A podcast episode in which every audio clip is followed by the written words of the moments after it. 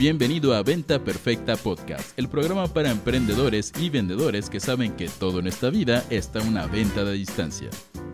Y ahora con ustedes, su anfitrión, coach en ventas, CEO de Mass Academy y el único marketer en este planeta que puede decir con orgullo que ha postado desnudo en alguna revista, Chris Ursúa.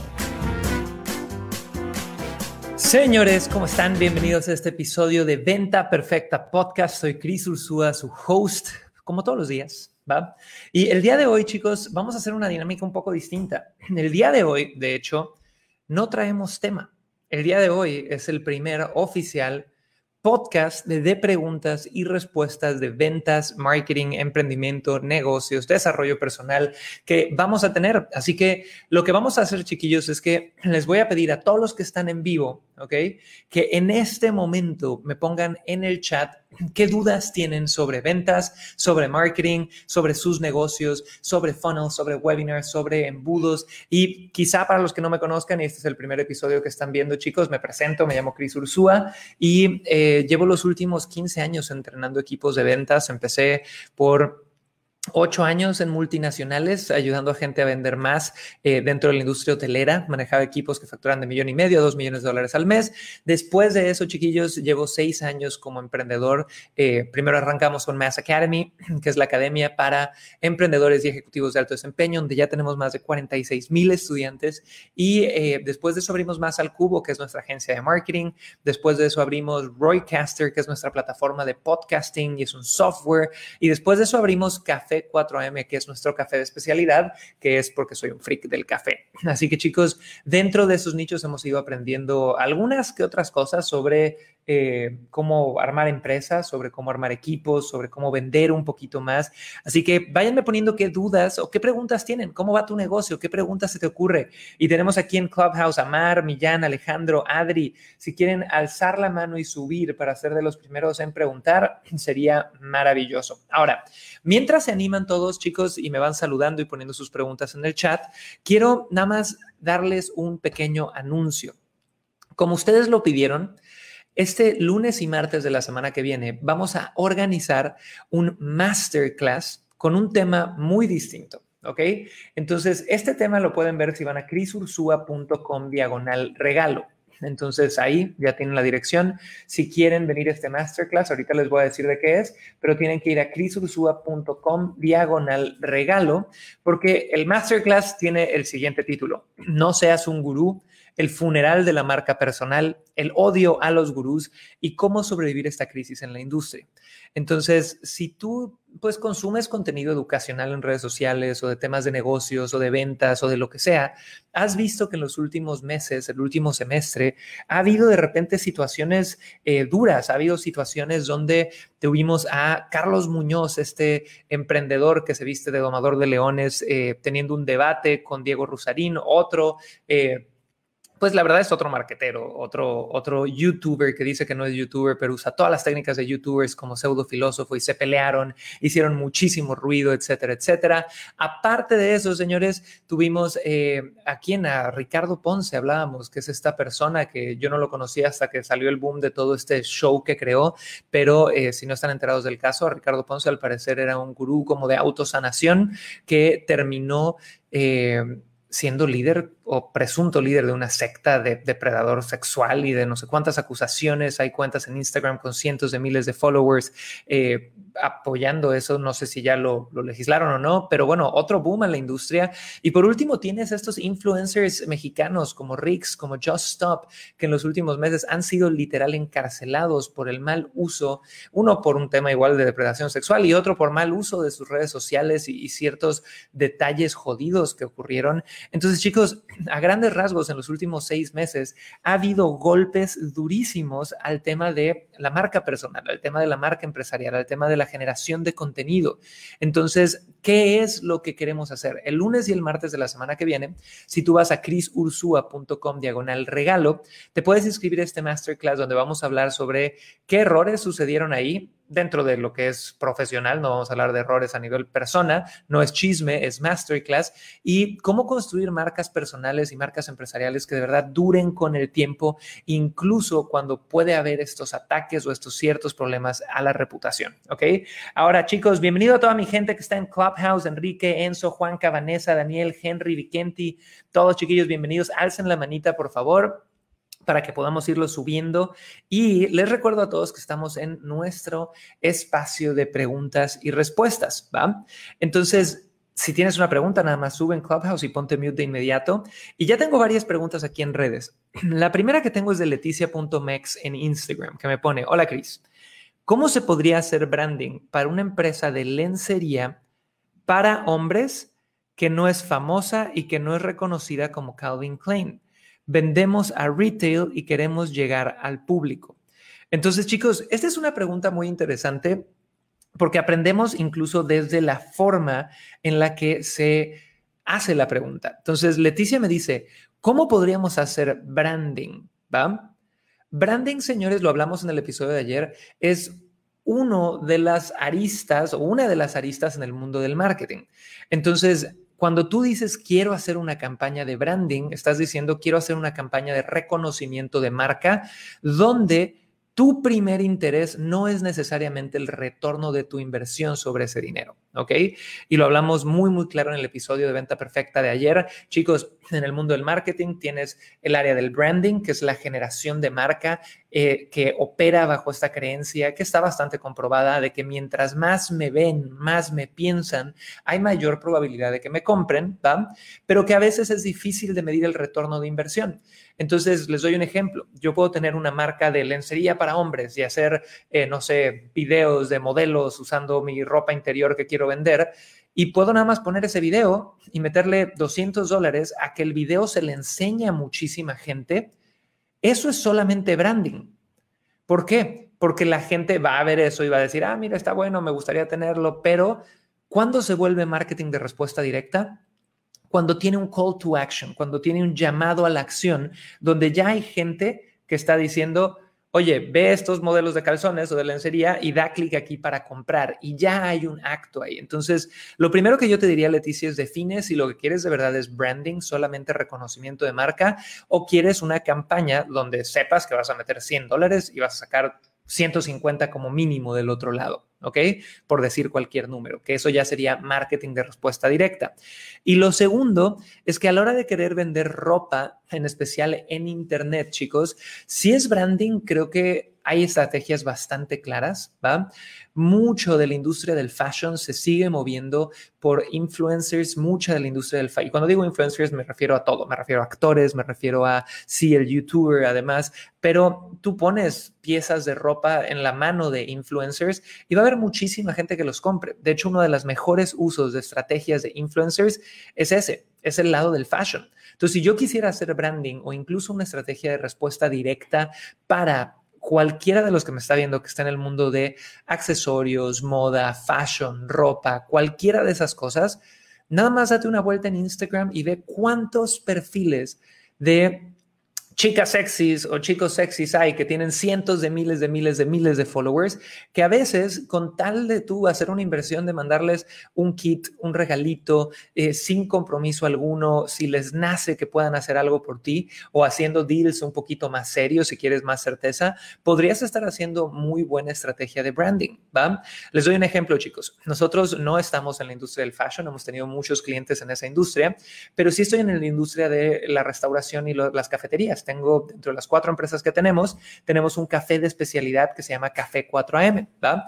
En Café 4AM tuvimos una estrategia donde contactamos alrededor de 20 influencers locales sin compromiso alguno. Les dijimos, hey, me encantaría regalarte X cantidad de dinero en consumo en la cafetería y ven, o sea, cobra tu consumo, disfruta la cafetería y si te nace regalarnos un story y una publicación, te lo vamos a agradecer muchísimo. ¿Cuál era nuestro mindset? Nuestro mindset, nuestra mentalidad era ese presupuesto, publiquen o no publiquen, ya se gastó, ¿no? Entonces, vamos a decir que eran 50, 100 dólares por persona, lo que fuera. Por 20 influencers, 20 por 100 eran 2 mil dólares de presupuesto para esa campaña de marketing. Y hubo 20 influencers que fueron, y de esos, la verdad, la gran mayoría sí nos dejaron sus reviews, sus stories y demás. Y los que no, pues es gente que perdimos ahí el presupuesto, pero en realidad ya no vamos a volver a ofrecerles nada a ellos, ¿no? Entonces, chicos, Tú lo que necesitas es primero definir, Leticia, si es una estrategia de branding o si es una estrategia de marketing de respuesta directa. Y una de muchísimas ideas que puede eh, haber allá afuera por tu nicho, que es el nicho del fashion, sería el hecho de irte por el lado de hacer influencers. Y yo lo haría de respuesta directa, en especial si eres una empresa pequeña que está arrancando ahorita, donde haya un llamado a la acción, donde puedas monetizar los esfuerzos que estás teniendo. Ahora, chiquillos, con eso estamos aquí de regreso en Clubhouse en todos lados, en Instagram, en LinkedIn, en todos, todos, todos, todos lados, chiquillos. Y váyanme poniendo sus preguntas de ventas, de marketing, de lo que sea en el chat. Y ahora vámonos a Clubhouse. Mi querida Adriana, que tú subiste primero, ¿tienes alguna pregunta en este momento que nos quieras hacer? Adelante. Sí, eh, hablando como de esta parte de branding, ¿qué tan eh, a favor estás de, o qué tan, qué nos aconsejas respecto a postear un poco de nuestra vida privada. ¿Estás hablando de teniendo una marca personal o una marca empresarial, Adri? Eh, pues bueno, tengo, pues sí, sería más bien marca personal. Ok, chicos, esta es muy buena pregunta. Y la pregunta tal cual es, ok, en una marca personal, ¿vale la pena compartir algo de mi vida privada? Pónganmelo en el chat, porque creo que es un tema muy recurrente que hemos tenido y la respuesta a la pregunta de, ¿vale la pena? es sí, ¿ok? ¿Por qué? Porque chicos, las marcas personales nacieron sí, porque siempre han estado ahí hasta alguna forma, o sea, todos tenemos una marca personal, pero en Internet han nacido a partir también de una necesidad de humanizar a las marcas con las que interactuamos, ¿va? Hoy por hoy a ti te hablan del banco, a ti te hablan de Telcel, te hablan de la telefónica de tu país y ves que te está hablando alguien de esa empresa que suena robótico y dices, Dios me libre, los odio, desgraciados perros malditos, no quiero saber nada de ellos, ¿no? Pero ¿qué pasa? Si tú te subieras el nombre de esa persona, si tú conocieras un poquito de quién es esa persona que te atiende en el banco o en la telefónica o demás, tú le estás dando contexto al personaje y el contexto o conocer un poquito de la historia de cada persona crea mayor conexión. Entonces, todos hemos visto de repente marcas personales que lo único que hacen es subir, no sé, una frase motivacional o lo único que hacen es dar tips, pero de una forma súper, súper seca, ¿va? Si te agrega valor, bien, igual y lo vas a seguir. Pero ¿qué pasa? Imagínate que voy a usar mi caso, Adri, porque no, no conozco tus redes sociales, pero puedo hablar de mi caso. Yo puedo estar publicando nada más tips, ¿no? Y pararme. Tip número uno de ventas. Vende más punto, ¿no? Así de seco. O de repente puedo hacer lo que llevo haciendo años y agarrar lecciones de mi vida personal, donde puedo decir, chicos, hoy me pasó esto, ¿no? Y estuve paseando con Guatón y con Sabino y con la familia y con los perros y aprendí esto y te doy lecciones a partir de ahí. Entonces, la respuesta, chicos, es sí, claro que ayuda que le des más contexto a tu personaje en Internet, que no se nos olvide que por más auténticos que quieras ser, que quieras ser en Internet, también eres un personaje y siempre lo vas a estar filtrando. Esto lo vimos y no voy a profundizar en eso, pero tuvimos un episodio hace dos, tres episodios que se llama Los límites de la marca personal, donde hablamos de cómo hay un proceso de filtrado de absolutamente todo lo que se publica en Internet. Todo, no importa qué tan auténtico quiera ser, ¿ok? Entonces, sí ayuda pero aquí viene lo otro y que siempre eh, me gusta citar algo que oí decir a Gary Vaynerchuk, que es el rey de la marca personal desde hace años en Internet en Estados Unidos, donde él decía, cuando alguien le preguntó en el escenario, oye Gary, quiero hacer una marca personal, pero soy muy privado, no me gusta compartir de mi vida diaria. Gary le contestó, ojo, porque yo soy la persona más pública, más privada que conoces, ¿ok? ¿Y qué quiere decir esto? Quiere decir que en este caso, Gary ha sido súper estratégico. Él ha publicado cinco veces al día, a diario, desde hace 10 años, pero no sabes ni dónde vive, ni quién es su esposa, ni cómo se ven sus hijos. Entonces, sí comparte lo que quieras compartir, comparte desde un lugar de agregar valor, comparte desde un lugar de darte a conocer un poquito más, ¿ok? Pero al mismo tiempo, filtra mucho con qué te sientes cómodo o cómoda compartiendo. No sé si te ayudé, Adri, cuéntame por ahí. Sí, muchísimo. Justo ayer me, lancé a publicar algo así y, me quedé como con la duda de, oh, no sé si estuvo bien o estuvo mal. y sí, digo, la verdad es que también veo como mucho tu ejemplo, que sí tienes como esta parte, ¿no? De que nos compartes mucho, pero no todo. Entonces, quería saber tu opinión. No, hombre, gracias a ti, Adri. Chicos, para todos los que vienen llegando, acuérdense que estamos en eh, una sesión de preguntas y respuestas en este episodio de Venta Perfecta Podcast. Para toda mi gente que está aquí en Clubhouse, chicos, no olviden darle clic a la casita verde de nuestro grupo hasta arriba de Inspira Ventas ya para unirse a nuestro grupo. Y váyanme poniendo sus preguntas en el chat, todos menos en Instagram, un tal Tony SSJ, que es un niño rata poniendo groserías. Díganle al niño rata que ya se regrese a la cama a dormir, por favor. y con eso vámonos con Fernando. Fernando, cuéntame qué duda tendrías por acá en Clubhouse. Y ahorita vamos a Facebook, vamos a LinkedIn, vamos a todos lados. Rodrigo, Edmundo, gracias por su paciencia, chiquillos. Vayan poniendo su pregunta y adelante contigo, Fernando. Hola, Cris, gusto saludarte. Saludos a todos, buen día. Oye, eh, ahorita que estoy escuchando esa pregunta, venía también de la mano con, Adriana. Eh, y tengo una, una cosa, por ejemplo, si yo tengo mi marca personal, pero aparte de eso tengo, por ejemplo, una empresa. ¿Qué tan bueno es que yo esté a lo mejor poniendo cosas de mi empresa eh, que estoy formando en mi marca personal o viceversa? O sea, ¿qué, ¿qué tan bueno es estar mezclando eso? A lo mejor publicando, por ejemplo, en Instagram de mi empresa alguna cosa, algún mensaje, sale fotografía mía y lo mando directamente sobre mis redes. ¿Qué tan bueno y benéfico es esto? Me quedó muy claro esta parte ahorita que explicabas de estas gurús y todo. Me interesa muchísimo. Ahí nos vemos el lunes y martes. Porque creo que también en ese punto está ya bien trillado y bien. Que voy a llamarme tal cual como prostituido toda esa parte de coaches y todo lo demás. La verdad es que incluso no, o sí le hago a eso, pero no me gusta ya nombrarlo como coach porque siento que como que va a haber un ataque directo. Muchas gracias. Gracias a ti, mi querido Fer. Entonces, aquí hay una pregunta interesante, chicos, y Fernando me pregunta, a ver, Cris, yo tengo una marca empresarial, tengo una marca personal, ¿qué tan válido o benéfico es, pues en la marca empresarial enseñar algo de mi persona y quizás en la marca empresarial enseñar algo de la empresa? Yo creo que al final, cuando tú generas o creas una marca, le das nacimiento a una marca, tienes que tener un objetivo claro con esa marca. Entonces, yo te doy un ejemplo. Nosotros con la marca de, nuestra, de nuestro café de especialidad, de Café 4M, yo, Cris Ursúa, no salgo y nunca me vas a ver en esa marca, ¿ok? Porque mi objetivo con esa marca no es posicionar a Cris Ursúa, es posicionar el mejor pinche café de México, ¿no? Entonces, no me interesa yo aparecer en la marca de Café 4AM, pero cuando estoy en la marca Cris Ursúa, donde mi objetivo es posicionarme como alguien que te puede ayudar a vender, a emprender con los diferentes entrenamientos premium que tenemos en Mass Academy y demás, pues vale la pena de repente mencionar algo behind the scenes de Café 4M. Pónganmelo en el chat, chicos. Yo diría que sí, ¿no? Porque quieras o no, tener cuatro empresas y la primera en el mundo 100% tradicional podría generar algo de autoridad. Entonces, siempre y cuando tú te sientes a definir, bueno, yo tengo dos marcas ¿Cuál es el objetivo con cada una de estas marcas? A partir de ahí, el contenido que generes dentro de esas marcas siempre tiene que ir respaldando, ¿ok? Ese contenido, ¿ok?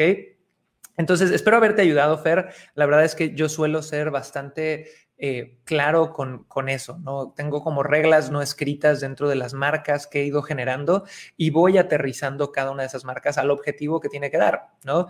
Toda la, la marca Cris Ursúa, pues siempre y cuando el contenido que se publique ayude a posicionar en temas de negocios, agregue valor en temas de emprendimiento, de ventas, de marketing, ese contenido es válido. En Café 4M, todo lo que sea traer más gente a la cultura del café de especialidad, que si no sabían el café de especialidad, chicos, no es lo mismo que el café de tu esquina y puedo dar todo una clase sobre este tema, eh, siempre lo voy a publicar por ahí. ¿Te ayudé, Fer, un poquito o no? Creo que fue corta la respuesta, pero dime. Me ayudaste cañón, me ayudaste cañón. Eh, ya me diste muchísima claridad, mil gracias, Cris. ya vi cómo puedo utilizar ese detrás de cámaras en mi marca personal. Muchas gracias. No, hombre, gracias a ti. Y chicos, hacer esos behind the scenes siempre es bien importante, ¿no? Hacer un behind the scenes donde le enseñes a la gente el proceso igual y detrás de lo que tú haces. No importa si estás en un multinivel o si tú haces productos físicos o si vendes inmuebles, a la gente le encanta ver el chisme detrás, le encanta ver el behind the scenes y son oportunidades de generación de contenido bien interesantes. Ahora, seguimos chicos aquí en nuestra nuestro episodio de preguntas y respuestas, ¿ok? Así que por favor déjenme sus preguntas en el chat y está divertidísimo Instagram porque tenemos un niño rata que se llama Tony SSJ, que aparte es español, entonces que vais a querer aprender, que no sé qué, que el pavo, no sé cuánto, está cagadísimo. Señores, por favor, mándenle amor a Tony, que seguro tiene problemas en la casa. No es cierto, niño rata, te amamos. ok, vámonos con Miguel. Miguel, cuéntame tu pregunta, compadre. Adelante. Y Moni, bienvenida, ponte mute nada más. Adelante, Miguel. ¿Cómo estás? Bien, ¿y tú? Bien, bien, también. Un gusto saludarte por acá. Eh, y bueno, no sé si te acuerdas que por, no creo, has pasado por tantas personas, pero por acá nos vimos en Colombia hace un tiempo cuando estuviste en el máster de ventas con este Luisardo Barón, pero bueno, paisano también. Y, y quería hacerte una pregunta. Eh, bueno, no sé si ahora, imagino, tienes un equipo que te ayuda con el tema de contenido pero regresando el tiempo atrás, cuando estaba Chris solo, eh, si, si hoy pudieras darle un consejo al Chris de ese tiempo respecto a tu estrategia de contenido, ¿cuál sería? Me gustaría saber un poquito de tu estrategia de contenido, es decir, tienes un, un calendario, un plan donde dices lunes voy a publicar algo, martes otra cosa, en tal fecha o después de siete días voy a eh, empezar a hablar más sobre mis productos o servicios, etcétera. Me gustaría un poquito sobre eso y también preguntarte si dentro de lo que enseñas eh, hay algo de contenido o más está enfocado a la parte de ventas. Homie, buenísima pregunta y, y, sí me acuerdo perfecto de ese evento en Colombia, fue maravilloso. Entonces, miren, esta pregunta es interesante, chicos, y es un tema que me apasiona, que es, Cris, ¿Cómo manejas hoy por hoy la generación de contenido de tus redes sociales y cómo la manejabas cuando estabas empezando? ¿Ok? Entonces, cuando empezaba, chicos, y esto es hace seis años, que era nada más yo con mi alma, literal yo empecé con un blog, ¿no? Tenía un blog donde una vez a la semana si se daba, yo escribía un artículo dando tips y consejos de ventas, ¿no?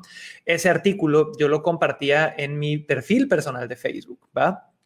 Hice eso alrededor de unas tres, cuatro veces y de repente uno de estos artículos que se llamaba, seis, todavía lo encuentras en Google si lo buscan, algo así como seis cosas que necesitas saber antes de entrar al mundo de las ventas, se hizo mini viral, es decir, no sé si tuvo como 100 comentarios o algo así, y me animé. Entonces abrí mi página de fans y en mi página de fans ya empecé a poder publicar eh, mis artículos, ¿ok?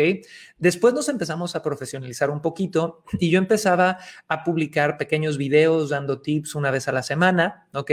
Después creo que nacieron los lives y empezaba a hacer un live una vez a la semana y ya por ahí del año del primer año, entrando al año 2 de la empresa, que ya éramos un equipo como de unas 10 personas, empezamos a generar un departamento de contenido. Entonces, hoy por hoy, si volteo a ver a Mass Academy, y esto, esto es un poquito de dónde estábamos, a dónde hemos llegado, hoy tenemos un departamento de contenido que se encarga de man manejar algo que se llama el calendario editorial de nuestras redes sociales.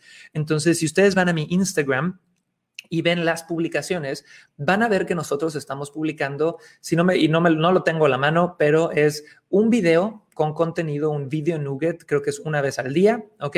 Y estamos publicando una frase una vez al día y fuera de esta base de un nugget y una frase, que es como la base principal, yo aparte tengo el podcast diario de lunes a viernes, ¿va? Y nosotros tenemos creo que cuatro TikToks al día. Entonces, ahorita no estamos en nuestra faceta más intensa de generación de contenido. Hemos tenido puntos donde estamos haciendo alrededor de, creo que llegamos a 38 piezas de contenido, creo que diarias alrededor de todas las redes sociales. Y fue una época buena, fue una época donde pudimos eh, tener mucha presencia. Si tú volteas a ver a, grandes marcas, regresando al ejemplo de Gary Vaynerchuk, de Grant Cardone, de estas grandes marcas personales en Estados Unidos, eh, yo tengo know-how directo de las agencias de marketing que lo hacen, de que tienen días hasta de 97, 110 publicaciones. Entonces, una sola marca personal dividido a lo largo de todas las redes puede llegar a tener hasta 97 a 110 publicaciones al día. ¿Por qué tantas? Porque nunca sabes cuál es la que se va a volver viral, nunca sabes cuál es la que va a tener un, boom de verdad. Y muchas de estas marcas hacen marketing de respuesta directa, es decir, tiene un llamado a la acción ese contenido, pero muchas otras no. Y nada más es branding, como hablábamos al principio, y a partir de ahí empiezan a generar contenido, ¿ok? Entonces, hoy por hoy, ¿cómo lo hacemos? Tenemos un equipo que va manejando un, un calendario editorial con las publicaciones y ahora viene lo interesante. ¿Qué lección? Y esta es una lección que no les va a gustar a muchos de los que me escuchan, porque es una lección que los va a sacar de su zona de confort durísimo. Yo llevo los últimos seis años, chicos, publicando un montón. Hemos hecho artículos, videos para YouTube, hemos hecho Facebook Lives, hemos hecho episodios de podcast, hemos hecho nuggets, frases, textos, hemos hecho todos los formatos, ¿ok? Y me di cuenta, chicos, que un error de alguien que entra al mundo de redes sociales para hacer negocios es que yo entro desde un lugar donde digo, yo no quiero ser payaso, yo no quiero dar entretenimiento, yo quiero dar valor y quiero dar tips, ¿ok? Entonces, entrenas a tu mente a hacer lo que yo estoy haciendo ahorita. Vamos a hacer preguntas y respuestas, vamos a dar tips, vamos a dar contenido. Pero aquí viene algo que no te das cuenta hasta que pasa mucho tiempo. La atención del mundo, chicos, está dominada por el mundo del entretenimiento. Eso está cabroncísimo. Voltea a ver a los verdaderos influencers más grandes del mundo, ¿ok? Voltea a ver a quiénes son las cuentas más grandes de redes sociales. Actores, atletas, comediantes, figuras públicas muchas veces del área del entretenimiento. Entonces, si tú comparas el nivel de atención que hay en el contenido educativo con el nivel de atención que hay en el contenido del entretenimiento, es 10 veces más grande el nivel de atención que hay en el entretenimiento, ¿va? Porque toda la gente que se educa también se entretiene y mucha de la gente que se entretiene no se educa, ¿va? Y aquí hay una creencia que mucha gente tiene que es falsa. No, Cris, es que esa gente que nada más busca entretenimiento en Internet no es mi cliente. Falso, güey, falsísimo. Esa gente que está buscando entretenimiento ahí, que, by the way, chicos, yo, yo soy freak del stand-up comedy, esa es mi forma de entretenimiento, me encanta ver stand-up comedy, veo shows de YouTube de esos que te adormecen las neuronas como la cotorriza, y, y sí, o sea, me encanta esa parte del entretenimiento. La gente que está en el mundo del entretenimiento, claro que quisiera educarse también. Si encuentra a alguien que se lo ponga de una forma sencilla, entretenida, rápida y bonita. Entonces, una de las cosas que vamos a hablar de Carlos Muñoz, que estábamos hablando hace ratito, que él hasta cierto punto hizo bien e hizo mal, es que Carlos se volvió un personaje. Se volvió un personaje que lo veías y primero era así como, ¡ah! ¿no? Medio atorrante. Pero te llamaba tanto la atención la barba y que se vestía de domador leones que medio le ponías atención al contenido y algo del contenido era bueno y así ganó gente del mundo del entretenimiento y los llevó al mundo de la educación. La bronca es que polarizó tanto, insultó a tanta gente en el camino de llamar la atención, que en el momento que lo bajaron a él a madrazos, pues obviamente todos sus haters dormiditos salieron a darle pedradas, ¿no? Pero hizo bien esa parte de meterse al mundo del entretenimiento y sacar gente de ahí, llevarlo al mundo de la educación. Eso, chicos, es algo con lo que yo he trabajado y no lo he logrado todavía y es una de las grandes lecciones. Es bien cómodo quedarte en un lugar de, no, pues yo nada más voy a dar tips y voy a verme súper profesional y súper guapo y súper guapa. Pero los que de verdad quieran llegar a audiencias más grandes, audiencias masivas, van a tener que encontrar la forma también de saber generar contenido, no solo que eduque, sino que entretenga y que eduque, en ese orden. Porque si quieres entrar a esos niveles de atención masivos, vas a tener que agarrar a la gente entreteniéndolos y luego llevándolos a la educación pasito a pasito a pasito. Entonces, eh, mi querido Miguel, no sé si esto te ayudó, si lo viste muy fumado, eh, dime. ¿Qué onda, Cris? No, sí, sí me, me ayuda, el tema, bueno, más bien el tema que me, que me compartes de, la diferencia entre educar y entretener, que también es algo que me raya a mí. Eh, no soy de los que se va a poner a bailar en las redes sociales para para atraer personas. Tú perrea, Miguel, tú perrea, no pasa nada. Si me da por bailar, lo hago porque me da y quiero compartirlo con las personas, pero no porque quiero llamar la atención. Sin embargo, dices algo muy, muy importante, interesante, y es que eh, es cómo puedo hacer mi contenido entretenido, no solamente educativo. Eh, eh, como, como decíamos en la, en la universidad o en donde sea, el profesor es muy chingón, decíamos, pero es bien aburrido. Te gusta más una persona que, que, que, te cuente historias, que, y entretener no significa ponerte a bailar, ¿no? Que te cuente historias, que te cuentes de su experiencia. Entonces, sí, claro, es, es aprender eso. Y, y, por ahora, pues chévere ya lo que están haciendo con tu equipo, que es un chingo. Eh, yo estoy en la fase en la que, en la que tú empezaste, que dices que es, eh, pues estoy tratando por lo menos de compartir más que como entradas de blog en mi, en mi, Facebook personal, que es, que es donde está toda mi... Eh, compartiendo entradas ahí por lo menos tres veces por semana.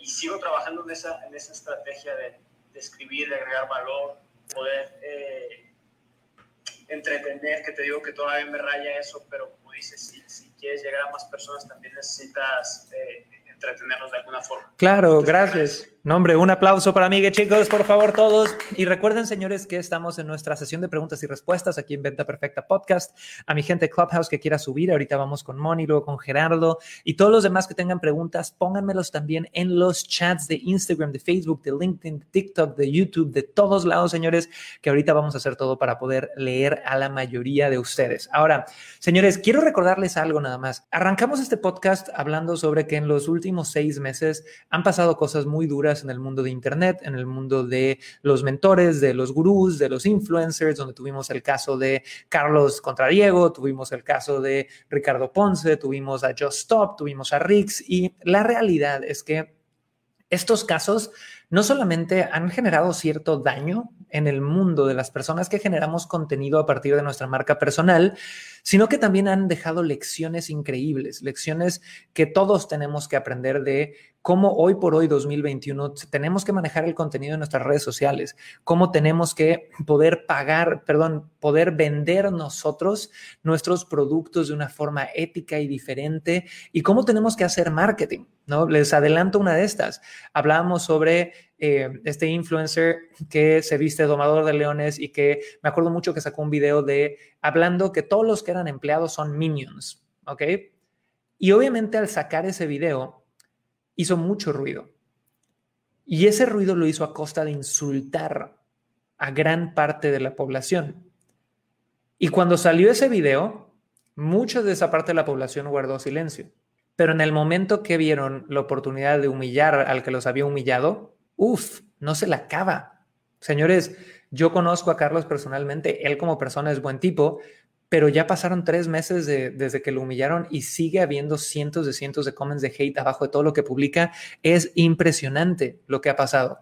Entonces, señores, si quieres evitar que esas cosas te pasen a ti, si quieres eh, al menos ver cuáles son las lecciones que nosotros dentro de Mass Academy, que llevamos ya más de seis años vendiendo educación online, publicando contenido, las lecciones que hemos extrapolado y que hemos sacado, por favor visita en este instante crisursua.com diagonal regalo, crisursua.com diagonal regalo, porque el lunes y el martes vamos a tener un masterclass de dos sesiones donde vamos a compartir todas estas lecciones, vamos a hablar de ventas en Internet a partir de estos cambios. Entonces, chicos, ahí tienen el link, crisursua.com diagonal regalo. Y con eso, vámonos con mi querida Moni. Moni, cuéntame qué pregunta tienes aquí en Clubhouse en 30 segunditos o menos. Adelante, Moni.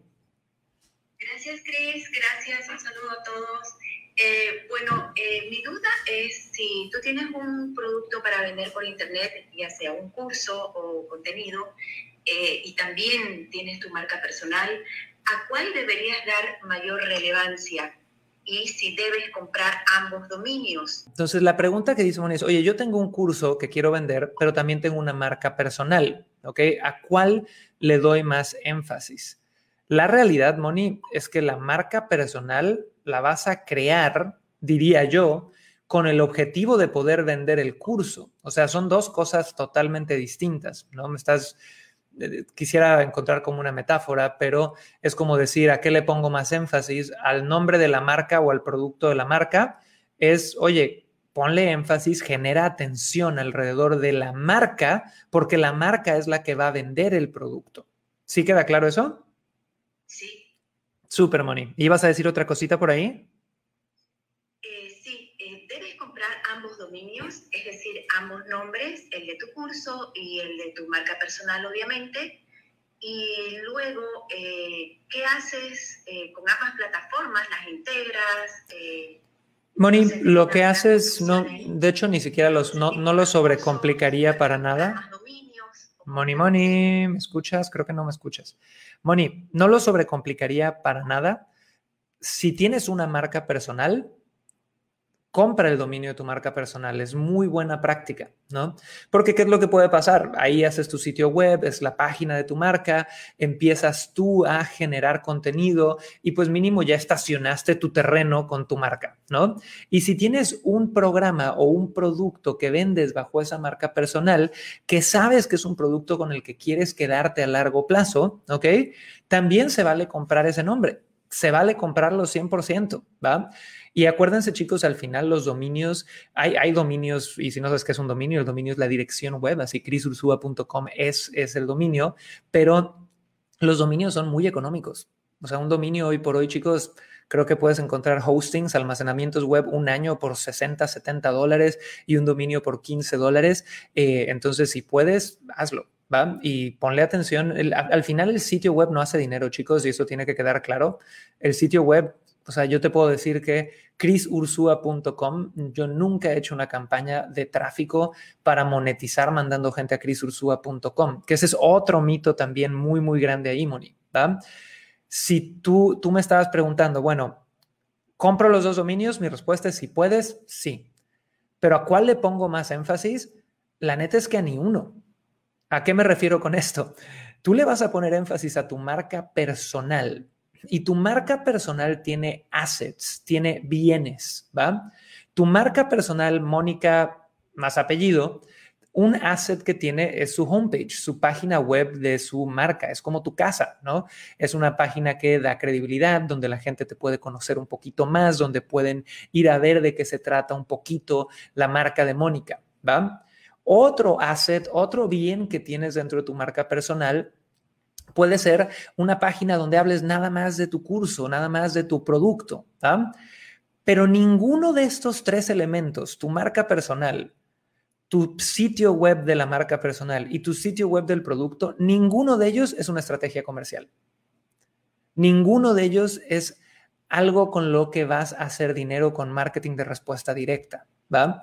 Si tú quieres hacer dinero en Internet, necesitas tener una estrategia comercial, que chicos, esto es lo que yo llevo enseñando seis años. No es nada más abrir una marca personal en Facebook y publicar cosas.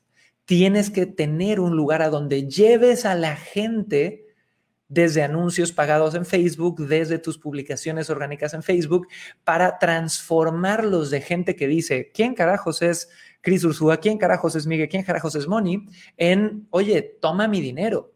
Y eso, chicos, es algo que yo llamo los nuevos fundamentos de las ventas, que son las estrategias comerciales que toda empresa debe de estar dominando y son cosas como diseño de ofertas, funnels, webinars, desafíos, embudos, eventos en vivo y todas estas estrategias tienen paso a paso que hay que conseguir. Entonces, Moni, eh, estábamos metiendo ruidito por ahí, creo que no nos oíamos, entonces te bajé a la audiencia, pero espero que esto te haya ayudado. Es tener mucha claridad de que una cosa es mi marca y los bienes que yo construyo alrededor de mi marca y otra cosa es la estrategia comercial.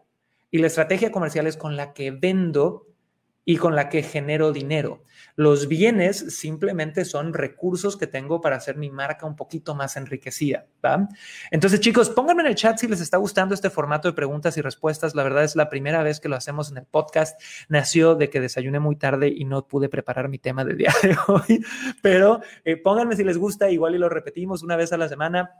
Y bueno, y con eso, vámonos con Gerardo, mi querido Gerardo en Clubhouse. Cuéntame tu pregunta, compadre, por favor. Adelante, Gerardo esta chance de poderte preguntar directamente. Pues mira, fíjate que es muy similar a lo, que han preguntado, pero la única diferencia a lo conmigo es que mi marca personal y la marca la misma.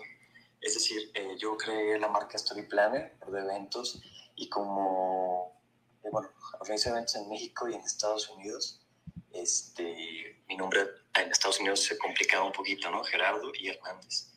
Entonces, lo que hice, bueno, fue transformar un poco a toda una palabra para que me conocieran más como organizador de eventos, diferente a Event Planner o Wedding Planner. Entonces, ¿qué es lo que hice? Bueno, le puse Story Planner.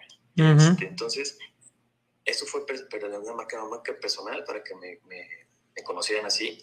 Y, pero en el camino, pues, este, eh, coincidí con, con una socia y empezamos a transformar la marca más empresarial. Entonces, se convirtió en una marca este, más de empresa.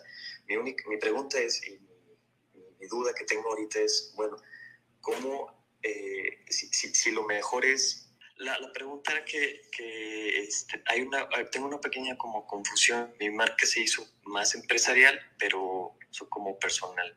Ahora no sé cómo. Pero ¿cuál es la pregunta? Cómo generar contenido. Ah, este, ¿qué, ¿tú qué recomiendas? Este, yo dejar la marca personal, es decir, donarla a la marca empresarial y yo crear otra para mí personal, o usar ambas, porque al final de cuentas, si yo estoy eh, publicando, generando contenido como empresa, eh, también lo personal a lo mejor como que se llega a confundir. Creo que la gente va a decir, a ver, o es una persona o es una empresa.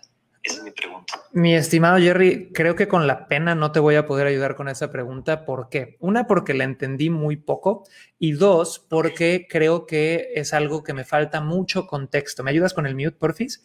Entonces, ¿qué es lo que pasa, chicos? Tenemos aquí un caso donde me dicen, bueno, Chris, yo empecé con una marca personal, después de eso agarré una socia y ahora me estoy haciendo una marca empresarial. Y la pregunta creo que es, ¿ahora qué hago? ¿Me quedo con la marca empresarial o me quedo con la personal? Esto, chicos, es una decisión extremadamente personal. No, no puedo yo tomarla por ti, ¿no? No sé, confías en tu socia, es una empresa que de verdad va a largo rasgo, o sea, va a una planeación enorme. Esto es algo que dices, oye, voy a dedicarle 100% de mi vida a esta marca empresarial y voy a dejar mi marca personal. La realidad es que quizás si yo te pudiera dar algún tipo de consejo, mi buen, es no, no hagas acciones definitivas, ¿no? ¿Qué pasa si puedes tener tu marca personal súper bien y publicar una vez a la semana en vez de una vez al día, mientras te enfocas un poquito más en la marca empresarial y ves hacia dónde va el proyecto con la socia? Entonces, a veces tenemos estas ganas como de tomar decisiones eh, permanentes eh, cuando más bien puedes poner como en el back burner, como ya sabes, un poquito a menor velocidad otros proyectos mientras te enfocas en otros y créeme que no vas a, destruir nada, ¿ok? Entonces, ese, ese yo creo que sería mi consejo. Y lo último, chicos, que esto viene de la mano de lo que acabamos de oír, es si yo tengo una marca personal y digo, ay, es que le quiero, mi nombre es difícil, Gerardo Hernández es difícil para el mercado americano, Chicos, ¿alguien conoce a Jerry Seinfeld? Jerry Seinfeld es mi comediante favorito del mundo y, a, los Gerardos les dicen Jerry, ¿no? Entonces, muchas veces sí tienes que hacer un poco más, más friendly tu nombre, más amigable tu nombre a los mercados a los que te estás yendo. Te doy un ejemplo. Yo, Chris Ursúa, para el mercado latino, para el mercado hispano, es relativamente fácil, ¿va? Pero para el mercado americano es imposible cuando he hecho cosas en el mercado americano es Chris or y los ves que se empiezan a hacer casi, om, ya sabes, así no tienen la menor idea. Y cuando haga ese crossover muy a la Shakira de empezar a vender en Estados Unidos, que lo teníamos planeado para este año, pero va a ser para el siguiente, y empecemos a hacer contenido en inglés, voy a tener que hacer un cambio en cómo yo mismo pronuncio mi apellido. Y les doy un ejemplo, hablando de esto con un mentor, un día no, no he tomado la decisión, pero me dijo, hey, Ursúa, Ursúa en inglés es bien difícil de pronunciar rápido o de entender cómo se pronuncia, pero Ursua, como si fuera francés, güey, eso hasta puede que lo acepten más rápido. Entonces tienes que hacer cierta adaptación a esos nombres, pero porque no puedan pronunciar mi nombre, para mí no es justificación para irme a una marca empresarial. Es, razón para poder encontrar cómo agarrar mi nombre de una forma que sea más pronunciable. ¿Vale? Entonces, bueno, mi querido Story Planner, Jerry, eh, qué gusto eh, haber oído esto. Fue un poquito confusa la pregunta. Entonces, vámonos a la siguiente pregunta, ahora sí con Gerardo. Gerardo, que teníamos dos Gerardos en la sala, no sabía, pero mi querido Gerardo de lentes, eh, cuéntame tu pregunta de forma súper concisa, en 30 segundos o menos, que empiece con pregunta y termine con pregunta. Adelante, mi estimado. Ok, Chris, y también saludos a toda la gente que tienes en Instagram, que ya vi que tienes en, vivo. Gracias. Este, mi pregunta es, ¿qué es lo que yo puedo vender? Porque yo trabajo en una estación de radio. Drogas. Hay que vender drogas, mucho. Todo, drogas. Drogas es lo no es cierto. es, es, Está muy competido eso, era broma. Está muy competido ese nicho, muchachos, no le entren en ese nicho, no. Oye, mi buen, productos hay un montón, compadre. Servicios hay como dolores en el mundo. Chicos, ¿estamos de acuerdo con eso? Entonces, lo primero que yo te diría, Gerardo, es, ¿qué habilidades tienes? Dime en 30 segundos cinco cosas que sepas hacer tú que quizá podrías venderle al mundo lo que ahorita yo he aprendido en la vida, pues es además de hacer ediciones de audio, pues he, aprendido mucho algo de internet y redes sociales sobre cómo generar contenido y cómo hacer campañas, sé un poquito de eso y es lo que yo creo que consigo puedo, puedo mostrarle a la gente. Dude, es que ahí tienes, o sea, al final, chicos, eh, esto me ha pasado mucho, que de repente hay gente que está considerando entrar a algún programa como certificación personal seller, como Inspire Mentorship, y me dicen, es que todavía no tengo mucha claridad de qué vender, ¿no? Productos, señores, hay un millón y tienes la opción de crearlos o de entrar a algún modelo de negocios que ya te lo dé.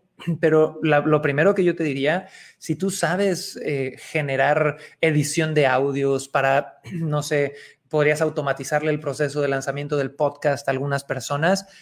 Una vez que identificas qué habilidad tienes que resuelve el dolor de la vida de alguien, lo que sigue es paquetizarlo, ¿no? Y paquetizarlo quiere decir que lo conviertas en un producto irresistible y un producto sexy. ¿Va? Esto, chicos, es algo que yo enseño en Inspire Mentorship, que es una de nuestras mentorías de alto nivel, que es uno de los nuevos fundamentos que se llama diseño de ofertas. ¿va? Y esto es entender que una oferta tiene elementos. Entonces, cuando yo te digo que hay que paquetizar esa habilidad, es que hay que ponerle un nombre, hay que ponerle bonos, hay que identificar los beneficios, hay que poder ponerle una garantía, hay que agarrar todos estos elementos que son los elementos parte de una oferta irresistible, hay que agarrarlos y crearlos alrededor de esa habilidad para que esa habilidad sea vendible y sea monetizable. Pero dude, si te quieres ahorrar tiempo, ¿cuántos multiniveles no hay allá afuera? ¿Cuántas empresas inmobiliarias no hay allá afuera? ¿Cuántas empresas de seguros no hay allá afuera? O sea, chicos, productos hay de sobra, ¿no? Entonces es cuestión nada más de ir a investigar y de ver todas las cosas que puede haber allá afuera con las que puedes servir al mundo, encontrar un producto que de verdad sirva, que te apasione, con el que puedas conectar. Y ahora sí que, Jerry, aviéntate como gordo en tobogán, ¿va? Perfecto. Un abrazo, Jerry. Y chicos, vamos con otra pregunta aquí de Henry, que Henry, no sé si, ¿de dónde eres? ¿Eres de Guatemala? Veo una banderita por ahí. Henry, cuéntame tu pregunta en 30 segundos o menos, compadre. Hola, Cris. Efectivamente, soy de Guatemala. Saludos, gracias por el espacio. Y bueno, voy rápido a la pregunta. Generación de contenido. Eh, ¿Cómo hacemos con, con, la generación de contenido para las diferentes redes en el sentido de, de qué tipo de contenido hacemos? Entendiendo que las audiencias que llegan a cada, a cada red social pues tienen un interés particular. ¿Repetimos el contenido, adaptamos el contenido o generamos un contenido diferente para cada red social? Muchas gracias por, la respuesta, que seguro va a estar buena. Henry, gracias a ti por la pregunta, mi buen. Entonces, chicos, la pregunta es, ok, ¿cómo le hacemos para crear una estrategia de contenido si en cada red social la gente va por cosas distintas, ¿va? Y lo primero que hay que atacar ahí es esa creencia. Cada red social, chicos, tiene formatos de contenido distintos, pero la razón por la cual la gente va a esa red social, aunque puede caer en tendencias, siempre es distinta. Entonces les doy un ejemplo. Hoy por hoy muchos de nosotros creeríamos que TikTok es para cagarte de risa, ver memes, ver perreo o lo que sea, ¿no? ¿Quién de ustedes se sorprendería de saber que hay un montón de audiencia en TikTok que también está siguiendo a cuentas de datos curiosos, de historia universal, de tips de ventas, de negocios, de marketing? Ya llegó todo el mundo ahí, ¿ok? Entonces, yo quitaría esa asunción o dejaría de asumir que si yo voy a YouTube nada más es para ver, ah, ya sabes, entretenimiento. Si yo voy a TikTok es para entretenimiento también. No, hay gente que busca de todo en todas las redes sociales, pero la pregunta sigue siendo válida. Y esto es, ¿cuál es un acercamiento correcto a generar contenido si en todas las redes sociales sabemos que lo que pega son formatos distintos? Y aquí viene mi recomendación para todos chicos, en especial si estás empezando. ¿Qué quiere decir si estás empezando? Si tú estás facturando con tu producto menos de 100 mil dólares anuales, estás empezando, ¿ok? Si tú estás en ese punto, enfócate al mil por ciento en una red social. No necesitas 20. No necesitas estar en YouTube, Clubhouse, TikTok, LinkedIn, Facebook, todos. No necesitas estar ahí. Necesitas agarrar una red social y volverte, perdón en el francés, pero el puto amo de esa red social a otro nivel, ¿no? Entonces, si yo ahorita no tuviera el negocio que tengo, probablemente yo estaría en TikTok, ¿no? Y obsesionándome con ver cómo hacer un TikTok viral, cómo hacer un TikTok viral, cómo hacer un TikTok viral, ¿no? Eh, probablemente igual yo podría elegir entre las tres principales, que son también las más escalables, Facebook, YouTube e Instagram, ¿no? Y empezar a agarrar una de esas y decir, ¿cómo en Instagram hago las cosas más visuales, las cosas más atractivas y empiezo a hacer contenido súper potente? ¿Cómo le meto a Reels, ¿no? Pero si estás empezando, enfócate en una, porque sí es cierto que el formato es diferente, ¿va? Y mientras más entiendas el formato que le gusta a la gente consumir, el formato que le gusta a la red social distribuir, más alcance orgánico vas a tener en esa red social. Ahora, cuando ya crece tu negocio, la diversificación es el nombre del juego. ¿Por qué? Porque cuando ya crece tu negocio, si tú estás 100% en, te voy a dar el ejemplo, y hay un chico, un chico que sigo en temas de cripto que se llama Graham Bell, Graham Bell creo que se llama, que estaba en YouTube nada más, porque siguió esta regla y creció en YouTube de forma increíble. Y hace un mes YouTube tuvo un error en el algoritmo que actualizaron y le iban a cerrar la cuenta y se iba a quedar sin nada de lo que ha creado en los últimos cinco años. ¿Ok? Ahí es cuando dices, fuck, la cagué, hay que diversificar.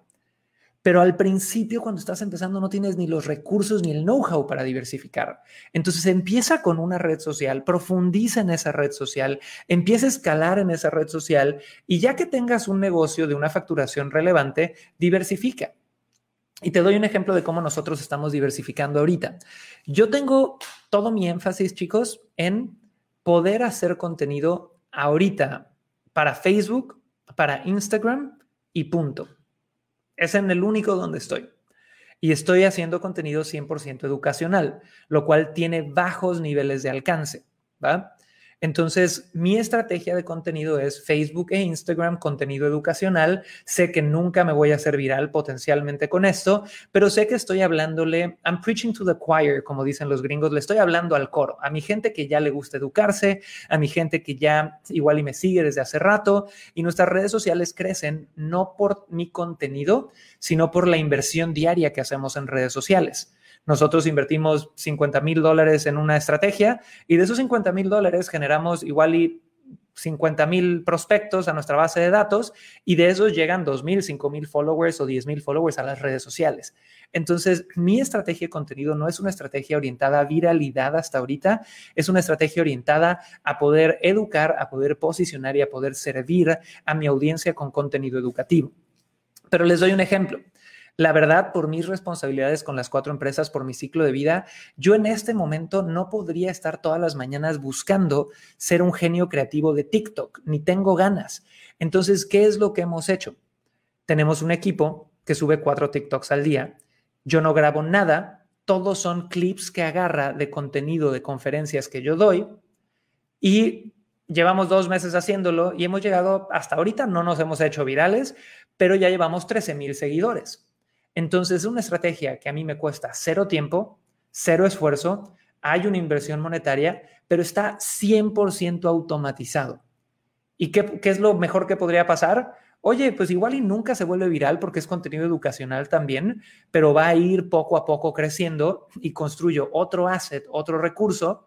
O de repente mañana nuestro editor le pega a editar un TikTok viral y terminamos con 300 mil seguidores ahí y Chris Ursúa no hizo nada. No hice nada a nivel esfuerzo para eso y me seguí enfocando en lo que ya sé que me sirve ahorita, que es generar el contenido educativo en Facebook, en Instagram. Entonces, ¿a, qué voy con esto, chicos, para recapitular? Mi recomendación, si estás arrancando una sola red social, domínala, ¿ok? Domínala, domínala, domínala. Cuando crezcas, diversifica. Diversifica más que nada porque no quieres tener todos tus huevos en una canasta. Y número tres, menos es más. Si tú ya estás despertando todos los días estresado porque tengo que subir un video a YouTube, tengo que hacer un artículo, tengo que postear algo en Facebook, algo en Instagram, tengo que hacer mi room de Clubhouse, tengo que hacer mi esto, te garantizo que estás trabajando de más y que hay de esas 10 tareas que haces, una que te está dando el 80% de los resultados, que es tu ley de Pareto. ¿Ok? Entonces, chicos, hemos llegado al final de este episodio de Venta Perfecta Podcast. Quiero de verdad agradecerle a todo mundo eh, que están aquí que pusieron atención, que preguntaron. A mi gente de Clubhouse, denle clic a la casita verde hasta arriba y únanse a nuestro room de Inspira Ventas ya. A toda mi gente de Facebook, de Instagram, de YouTube, de Google, de todos lados, señores, les recuerdo que el lunes y el martes tenemos un masterclass gratuito brutal que se llama No seas un gurú. ¿ok? Literal, no seas un gurú, donde vamos a hablar del funeral de la marca personal, el odio a los gurús y cómo sobrevivir esta crisis en la industria. Si tienes marca empresarial, si tienes marca personal, vas a sacar lecciones de cómo poder vender en Internet de una forma, la verdad, escalable, escalable a nivel reputación, escalable a nivel redes sociales y todo eso chicos si quieren ir es en crisursua.com diagonal regalo. Gracias al niño rata de Instagram y a todos los que me defendieron del niño rata. Estuvo muy simpático eso. Y gracias a toda mi gente de Clubhouse que nos visita por primera vez. Les mando mucho, mucho, mucho cariño a todos chiquillos. Pásenla bonito, cuídense del bicho y nos vemos mañana. Acuérdense que estamos transmitiendo en vivo este podcast de lunes a viernes a las 9 a.m. horario Ciudad de México. Si quieres subir eh, al micrófono, en Clubhouse como Chris-Ursúa y ya, perren con todo chicos, no vendan drogas y pasen bonito. Chao, chao, nos vemos.